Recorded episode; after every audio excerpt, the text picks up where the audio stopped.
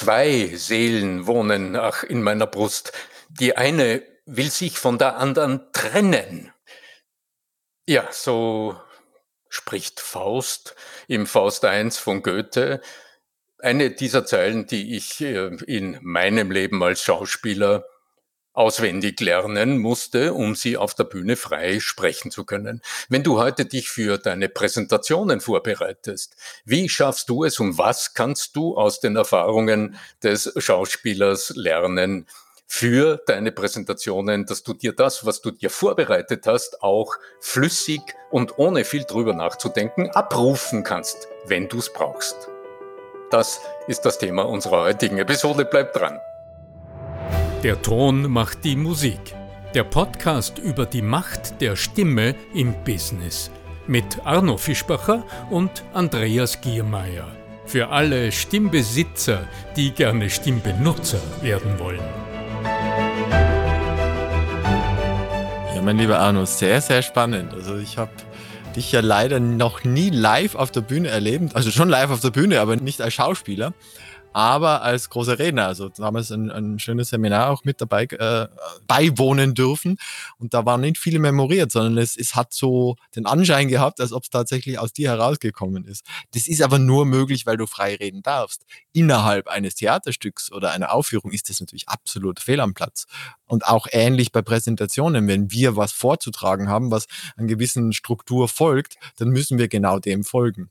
Und die Frage ist jetzt, wenn du deine oft langen Texte, lange Rollen auswendig hast lernen müssen, dürfen, sollen, äh, für die Bühne. Müssen, sollen, ja genau. Ja, so irgendwie. Ähm, und das ist ein, ein Zwei-Stunden-Stück und du hast vielleicht auch noch die Hauptrolle, was du erzählt hast, nicht selten der Fall war. Wie bist du da rangegangen? Um dann den äh, Faust oder wen auch immer du da verkörpert hast, in dich aufzunehmen, mit seinen Worten, die zu deinen werden.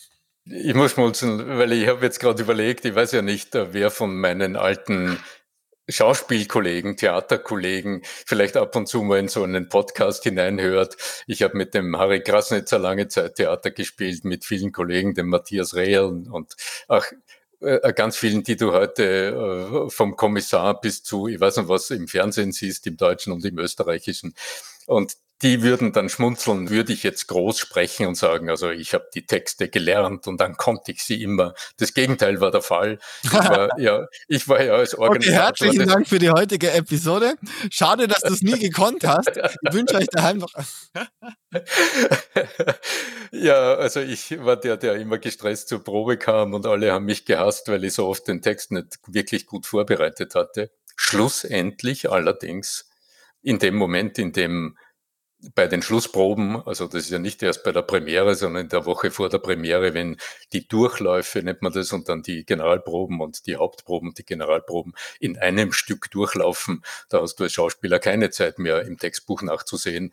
Und von Anfang der 70er Jahre bis 96, als ich dann das Theater verlassen hatte, haben wir immer ohne Souffleur und Soufflöse gearbeitet. Also da bist du auf dich allein gestellt. Da musst du ja entweder wissen, was du sagst oder dich irgendwo möglichst intelligent retten, was bei Texten wie dem anfangs zitierten Faust von Goethe, also bei Texten in gebundener Sprache, in Versform, ja, etwas delikat ist und nicht ganz einfach ist. Lass uns aber schauen, wo sind mögliche Parallelen und was kann ich beitragen aus meinen äh, vielen, vielen Jahren Theatererfahrung. Also was ähm, kann dich und euch heute unterstützen, wenn es ähm, ja nicht darum geht, auswendig gelernte Texte aufzusagen. Das wäre am Theater fatal. Stell dir vor, es steht jemand vorne an der Bühne, schaut nach vor und rezitiert auf auswendig gelernte Texte. Jemand, da, da sagst du, hallo, Geld zurück, Kassa. Du willst. Du, egal, manche Speaker machen genau das die machen den gleichen Witz in Minute 22 äh, und 30 und dann kommt der Witz, der am Vortag auch in Minute 22 und 30. Weißt du, ich meine? Es ist eine Qualitätsfrage sowohl am Theater als auch auf der Rednerbühne. Ich mhm. weiß, also ich tue es nicht, ich kann so auf der Rednerbühne nicht arbeiten. Ich könnte es aber von Berufswegen. Denn das, was die guten Redner, die tatsächlich Manuskripte vorbereiten, die wissen, wie Schreiben für Sprechen funktioniert und die ihre Redeauftritte tatsächlich stringent textlich vorbereiten.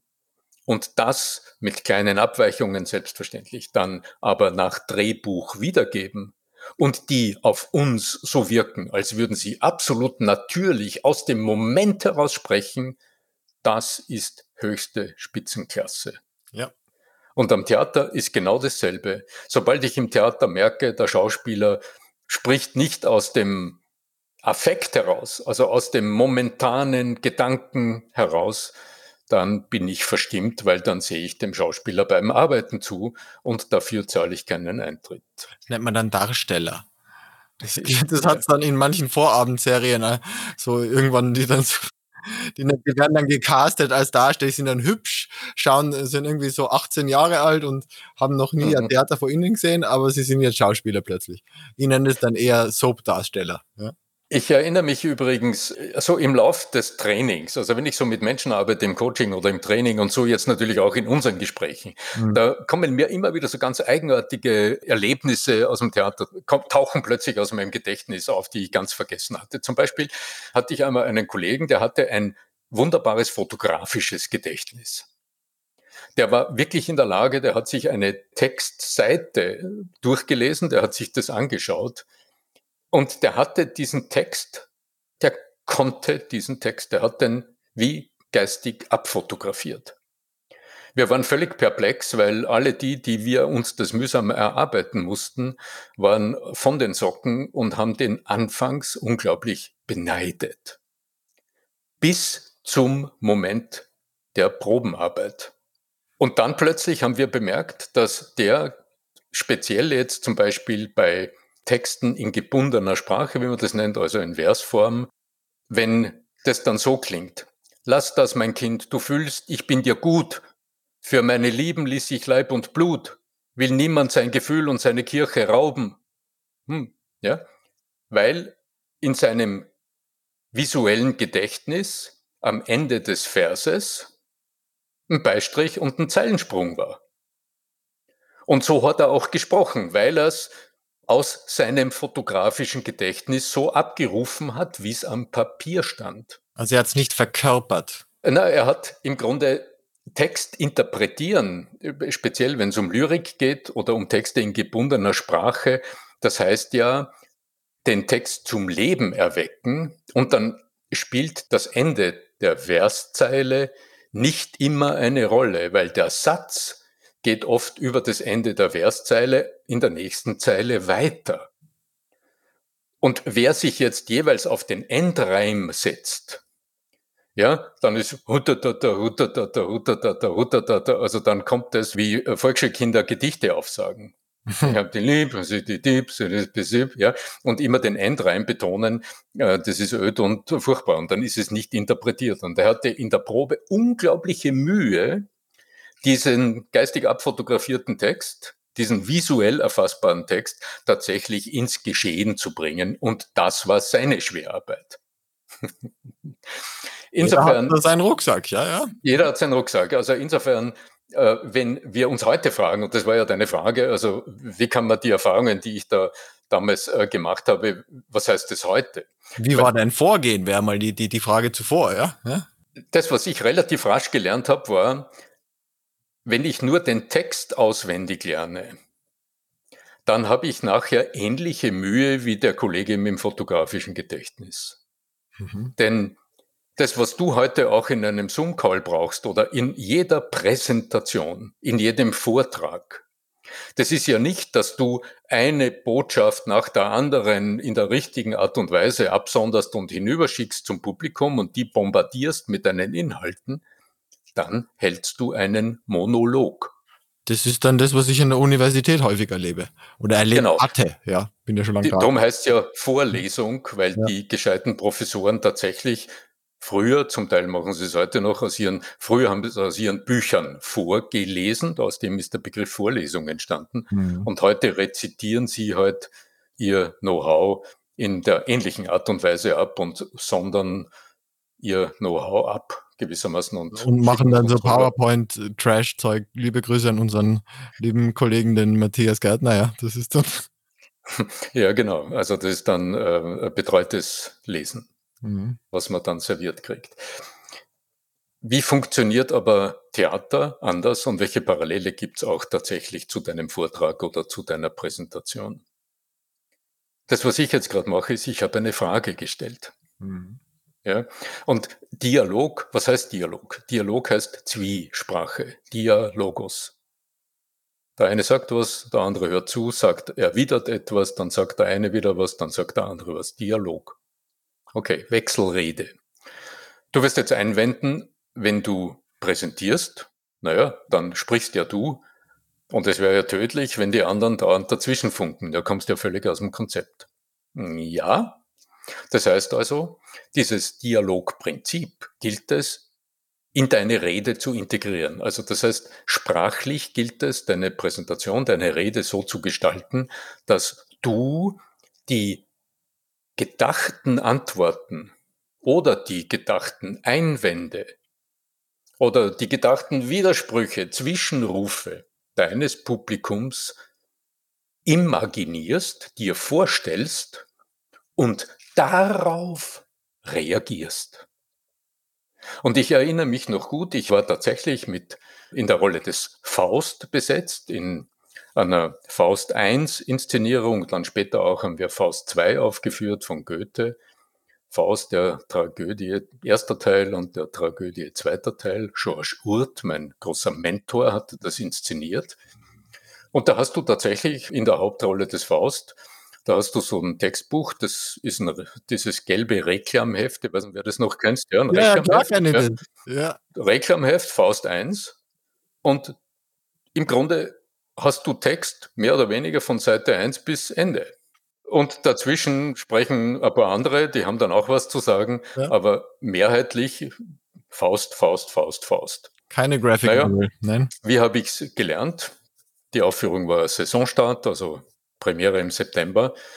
Und ich habe äh, im Sommer drei Wochen auf Samothrake verbracht, auf einer großen griechischen Insel nahe der Türkei. Ah, bin ich griechisch geklungen, aber ich hätte es nicht zugeordnet. Ja. Ja. Samothrake Samothrake, dort wo die Nike herkommt, diese geflügelte Frauengöttinnenfigur, die Nike aus Samothrake. Wir hatten damals, wir Welche damals Rolle einen Bauer. Ja, ich habe nur einfach so eigenartige Verbindungen, weil irgendeiner der Bauern damals auf Samothrake, das ist wirklich urlang her, das war, ich glaube, Ende 70er Jahre, hat mir erzählt, er hat noch den gekannt, der den Kopf der Nike, der fehlt nämlich bei der Statue, äh, entweder zu Kalk vermahlen hat oder in sein Haus eingemauert oder irgendwie so. Also da gibt's immer Anekdoten. Jedenfalls in diesen drei Wochen habe ich bis auf die Schlussszene Faust 1 gelernt. Wie habe ich es getan? Meine Art und Weise ist erstens, ich lerne im Gehen, mhm. also still sitzen und etwas lernen funktioniert bei mir gar nicht. Textlernen hat überhaupt nicht funktioniert im Sitzen, habe ich lang gebraucht, bis ich da drauf gekommen bin.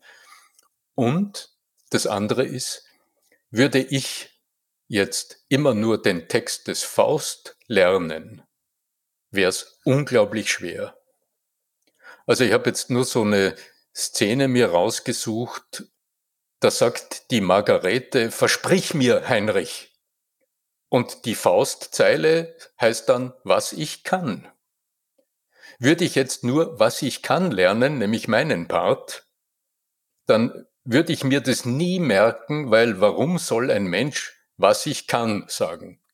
ich, ich meine, ist ja völlig blöd. Drei völlig blöde, zusammenhanglose Worte. Wenn dann, weil ich kann, aber was ich kann, würde ich nicht sagen. Ja? Ja, also sie sagt, versprich mir, Heinrich, versprich's mir. Vers ja, dann sagt der Faust, was ich kann, also im Sinne von, naja, was ich versprechen kann, werde ich dir versprechen. Und dann sagt sie dieses wichtige Zitat, nun sag, wie hast du's mit der Religion? Du bist ein herzlich guter Mann, allein ich glaube, du hältst nicht viel davon. So, und dann ist erst jetzt wieder der Faust dran und sagt, lass das, mein Kind, du fühlst, ich bin dir gut, für meine Lieben ließ ich Leib und Blut, will niemand sein Gefühl und seine Kirche rauben. Und dann sagt die Margarete, das ist nicht recht, man muss dran glauben. So, also das heißt, das Gefüge entsteht immer nur aus dem Dialog. Und es war dann tatsächlich letztlich so, ich habe immer längere Spaziergänge gemacht am Meeresufer, da war so ein Weg. In der Einöde damals, also da war nichts, da war Pampa außerhalb dieses einen Hafenortes. Und ich bin im Grunde etwa eineinhalb Stunden in eine Richtung gegangen am Ende und eineinhalb Stunden wieder zurück. Die Aufführung hat insgesamt dreieinhalb Stunden gedauert. Also bis knapp vor Schluss habe ich gelernt. Drei Stunden habe ich gesprochen im Gehen und habe immer mir imaginiert, was meine jeweiligen Rollenpartner gerade sagen und was ich darauf antworte. Also worauf ich reagiere. Es sind ja nicht immer Antworten, aber die eine sagt, wie hältst du es mit der Religion? Und dann sage ich etwas darauf. Und ohne das eine könnte ich das andere nie sagen. Und das ist das, was ich heute auch empfehle in der Strukturierung und als Merkschema, als Merkhilfe für deine Präsentationen. Wenn du dir nur vornimmst, deine Inhalte den anderen zu sagen, dann zwingst du dein Gehirn, alles richtig abzuspeichern und in der Leistungssituation, dort wo du immer ein bisschen Stress hast, auch richtig in der richtigen Reihenfolge, sachlich richtig mit allen Fakten abzurufen, nur kein Argument vergessen. Und das ist ein Stressor. Das heißt, allein dieser kleine Stressor verdirbt das Gedächtnis. Da kannst du es weniger abrufen, weil du blockierst die Hemisphärensynchronisierung dadurch etc. Also das hat physiologische Auswirkungen im Gehirn. Tu es anders. Drum, viele meiner Coaching-Klienten und meiner Trainingsteilnehmer sind anfangs etwas verwundert, wenn sie bemerken, dass in Trainings, wo die Macht der Stimme oben drauf steht oder die Macht der Stimme im Business, authentisch sprechen im Zoom-Call und so weiter, dass dort ich mit ihnen nicht nur über die Wirkung ihrer Stimme spreche und wie sie ihre Stimme stärken und welche Kriterien es da gibt, um sympathisch zu wirken und klangvoll zu sprechen, sondern ich diskutiere mit ihnen über ihre Sprache, wie sie es formulieren. Nicht, was sie sagen, das ist nicht mein Geschäft, aber wie sie das, was sie ausdrücken wollen, formulieren. Und, wie bereits zuerst angedeutet, frag zuerst danach, was du dann sagen willst. Und bevor du eine Frage fragst, wie kannst du denn im Kopf deiner Zuhörer zuerst eine gewisse Betroffenheit erzeugen? Denn es geht ja nicht um die Fakten, die du den anderen sagst. Wenn du jemandem eine Lösung gibst und du hast vorher im Kopf des anderen das Problem nicht wach gemacht, dann ist es keine Lösung. Eine Lösung ist es nur, wenn ich zuhöre, wenn vorher in meinem Kopf sich die Tür zu einer Vorstellung öffnet, wenn ich die Situation, dass mir dauernd der Rechner abstürzt oder dass äh, die Lieferung zu spät kommt oder dass, keine Ahnung, meine Zuhörer ununterbrochen Widerstand leisten. Ja, also das Szenario, das mich betrifft und wo ich sage, Urk, Kittel, Brennfaktor, nennt der Andreas Buhr, mir gefällt das so gut, das ist so deutsch, ja. Also quasi ein Schmerzpunkt. Wenn ich hier Gefühle abrufen kann und merke, hier ist etwas in meiner Situation, von dem ich weg will, dann erst kann ich mit der Lösung kommen. Und das empfehle ich auch als Nemotechnik, also als Gedächtnistechnik. Merk dir weniger deine Inhalte, über die bist du in der Regel ohnehin super gut informiert, sondern überleg dir eher, welche Fragen fragt sich dein Zuhörer, dein Kunde, deine Kundin, deine Zuhörerinnen, deine Zuhörer. Wie schauen die Szenarien aus? Also die Alltagsmomente, diese wiederkehrenden Situationen, wo jemand sagt, Jesus Maria, genau, ja, wieder habe ich einen Zoom-Call und ich merke, ich habe lauter schwarze Kacheln und ich weiß nicht, wie ich sprechen soll, weil ich irgendwie das Gefühl habe, ich spreche in ein Nichts hinein, ich kriege kein Feedback. Okay, mhm. klingelt's in dir? Kennst du das? Fein. Wenn ich das Gefühl oder diese Vorstellung jetzt geweckt habe, dann kann ich fragen, hm, was ist denn jetzt genau der Punkt, Jetzt kann ich nachfragen, wo du das Gefühl hast, dass du etwas ändern willst. Jetzt kann ich hineinfragen in die Problematik. Und dann kann ich dafür eine Lösung anbieten. Und diese einfache rhetorische Struktur, Betroffenheit erzeugen, aus dem heraus eine zielgerichtete Frage stellen, das ist im Grunde das Gerüst, aus dem heraus du dann leicht in freier Rede deine Antworten geben kannst und wo du höchstens für ein paar wichtige Zahlen oder Funktionen oder Begriffe dann noch einen Notizzettel benötigst, um es jederzeit auch griffbereit zu haben. Und jetzt gebe ich noch meinen Senf dazu, nämlich äh, zwei Dinge, die mir währenddessen aufgefallen sind. Also erstens für alle Eltern daheim oder auch die, die meinen, immer was lernen zu wollen. Vor allen Dingen bei Jungs ist es so, also bei männlichen Wesen, dass die häufig davon profitieren, wenn sie sich bewegen dürfen während des Lernens. Das ist einer der größten Sünden, die wir unseren Kindern antun. Also insbesondere Jungs, dass die in der, in der Schule sitzen müssen. Da gibt es wunderbare Erhebungen, wo man zeigen kann, die, die Lernleistung nimmt, also die werden, die werden dann hingesetzt und dann wird plötzlich ADHS und so Blödsinn diagnostiziert. Also es gibt ADHS, es gibt Kinder, die das tatsächlich haben, aber die Diagnose ist viel zu häufig, weil es sind einfach äh, Jungs, die eigentlich lieber sich bewegen täten. Ja? Genau, das ist, die haben viel mehr Muskeln, die müssen sich auch bewegen. Also das nur mal also als kleiner Hinweis, weil ich komme ja aus der Ecke, dass, sich sowas näher anschaut. Und der zweite Faktor ist das mit den Fragen. Du hast natürlich jetzt im Business-Kontext, wenn es in den Lernkontext geht, dann ist es irrelevant, fast schon irrelevant, welche Fragen du stellst. Es muss nur in deinem Vortrag beantwortet werden. Also angenommen, du sprichst jetzt über irgendein ein Gerät, das du anbietest und du sagst dann irgendein Detail, das für den interessant sein könnte, aber jetzt nicht sein Hauptproblem ist, dann reicht aber schon dieses kleine Detail, dass die Aufmerksamkeit da ist. Ich meine, ich weiß noch, ob, ob du das auch daheim kennst. Äh, mir geht es manchmal so, wenn ich irgendeine blöde Quizshow im Fernsehen anschaue, da sind dann plötzlich, keine Ahnung, was ist der längste Fluss in Nordrhein-Westfalen? ist es der? Und dann kommen vier. Und eigentlich, ich wollte es mein Leben lang nicht wissen. Aber, aber dann, nachdem die Fragen und die Antworten dastehen, ich muss warten, bis diese blöde Antwort kommt. Ja? Jede Frage führt rein gehirntechnisch alle, die es hören, in den Antwortmodus. Und das Gehirn geht auf Suchfunktion. Mhm. Das ist eine physiologische Funktion, der wir nicht entrinnen können.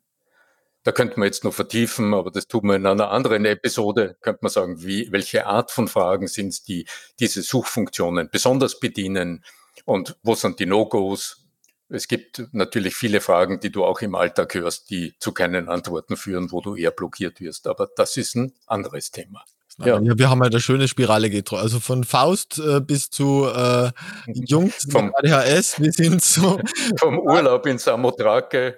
Genau. genau. Aber ich werde das nie vergessen, weil ich einmal mit Musaka und wie heißt der Raki? Na, Raki ist türkisch. Der heißt Uso, heißt der dort, gell? Uso, ganz genau. Ich bin immer alleine zu Fuß unterwegs gewesen. Alle haben, also die mir begegnet sind, da waren ja nur ganz wenige Menschen, die haben mich komisch angesehen, weil ich laut sprechend um Uferweg entlang ging. Ich habe das übrigens in Salzburg dann während meiner ganzen Schauspielerberufslaufbahn ungeniert getan. Profis sprechen mit sich selbst laut ist die Devise. Und ich bin hier an der Salzach auf und ab gegangen, laut sprechend, schaut ein bisschen komisch aus. Und manchmal hat einer das Handy gezückt um, ist es 133 oder wo ist es, grüne Minna? hier läuft. Aber ja, mittlerweile schaut es ja gar nicht mehr so doof aus, äh, weil das könnte die Freisprecheinrichtung. Das könnte die Freisprecheinrichtung sein, die hat es damals noch nicht gegeben, ganz genau. Ja, wunderbar. Jetzt kann ich nur sagen, wenn euch gefällt, was ihr tun, ähm, dann seid doch ungeniert und gebt doch einfach eine Bewertung ab auf iTunes. Das freut uns und freut den Algorithmus. Ihr unterstützt dabei auch alle jene, die vielleicht noch gar nicht wissen, dass es den Stimme wirkt Podcast gibt. Wenn du eine Frage hast, dann spiel sie uns zu, sei es über Social Media, gerne über LinkedIn, über Instagram oder aber auch über podcast at arno-fischbacher.com und auf derselben Webseite slash podcast findest du auch die Show Notes und die Downloads und was immer wir hier bereitstellen zu verschiedenen Episoden. Ja, was bleibt mir noch zu sagen? Möge die Stimme immer mit dir sein. Möge alles gut gelingen und bleibt bitte gesund. Euer Arno Fischbacher.